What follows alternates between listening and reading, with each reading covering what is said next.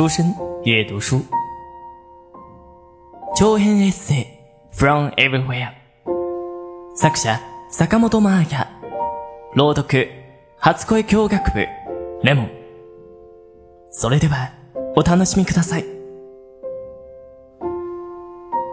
ィーンといえば音楽の都、そしてお菓子の都です。街を歩くと至るところにカフェがあり、つやつやと魅力的なたくさんの種類のケーキがうやうやしくガラスのケースの中に並んでいます。ウィーンの街には1500軒ものカフェがあると言われているようですが、そんな中でも今日私が訪れたカフェセントラルは有名な老舗。地元の人と観光客でほとんど満席です。そこで Apfelstrudel を食べました。ウィーンで生まれたお菓子で、 Apfel はリンゴ、 Strudel は渦巻きを意味するドイツ語です。渦巻き型に薄い生地で包まれたアップルパイって感じかな。見た目は甘そうなんだけど、食べてみるとリンゴの酸っぱさがそのままで全然しつこくない。ホテルザッハーで本場のザハトルテを食べるか迷ったんだけど、こっちに来て正解。何にせよ雰囲気がとっても良いんです。ものすごく天井が高い。歴史を感じる上品な内装。キビキビと働くウェーターさんたちもなんだか執事のようで素敵。この建物に入った瞬間から全てがセピア色のトーンに見えました。落ち着く。こんな素敵なカフェが日本にもあったらきっと毎日でも通っちゃう。ここで作詞なんかしたら最高だな。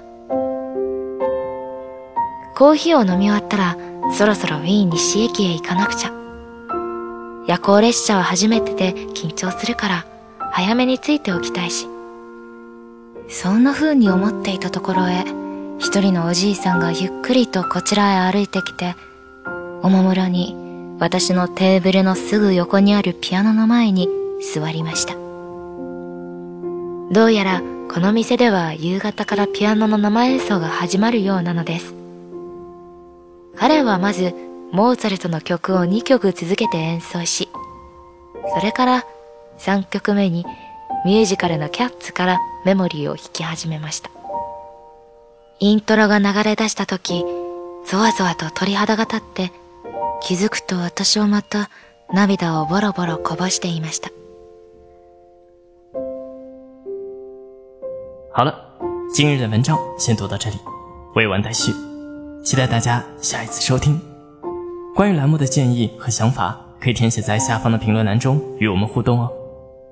那么晚安，おやすみなさい。初恋日語日本語との初恋。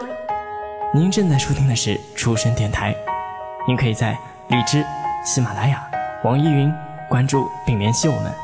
期待收到您宝贵的建议，同时欢迎关注“出生日语”微信公众号及新浪微博，了解日本资讯，学习日语知识。出生日语，成就你的日语梦。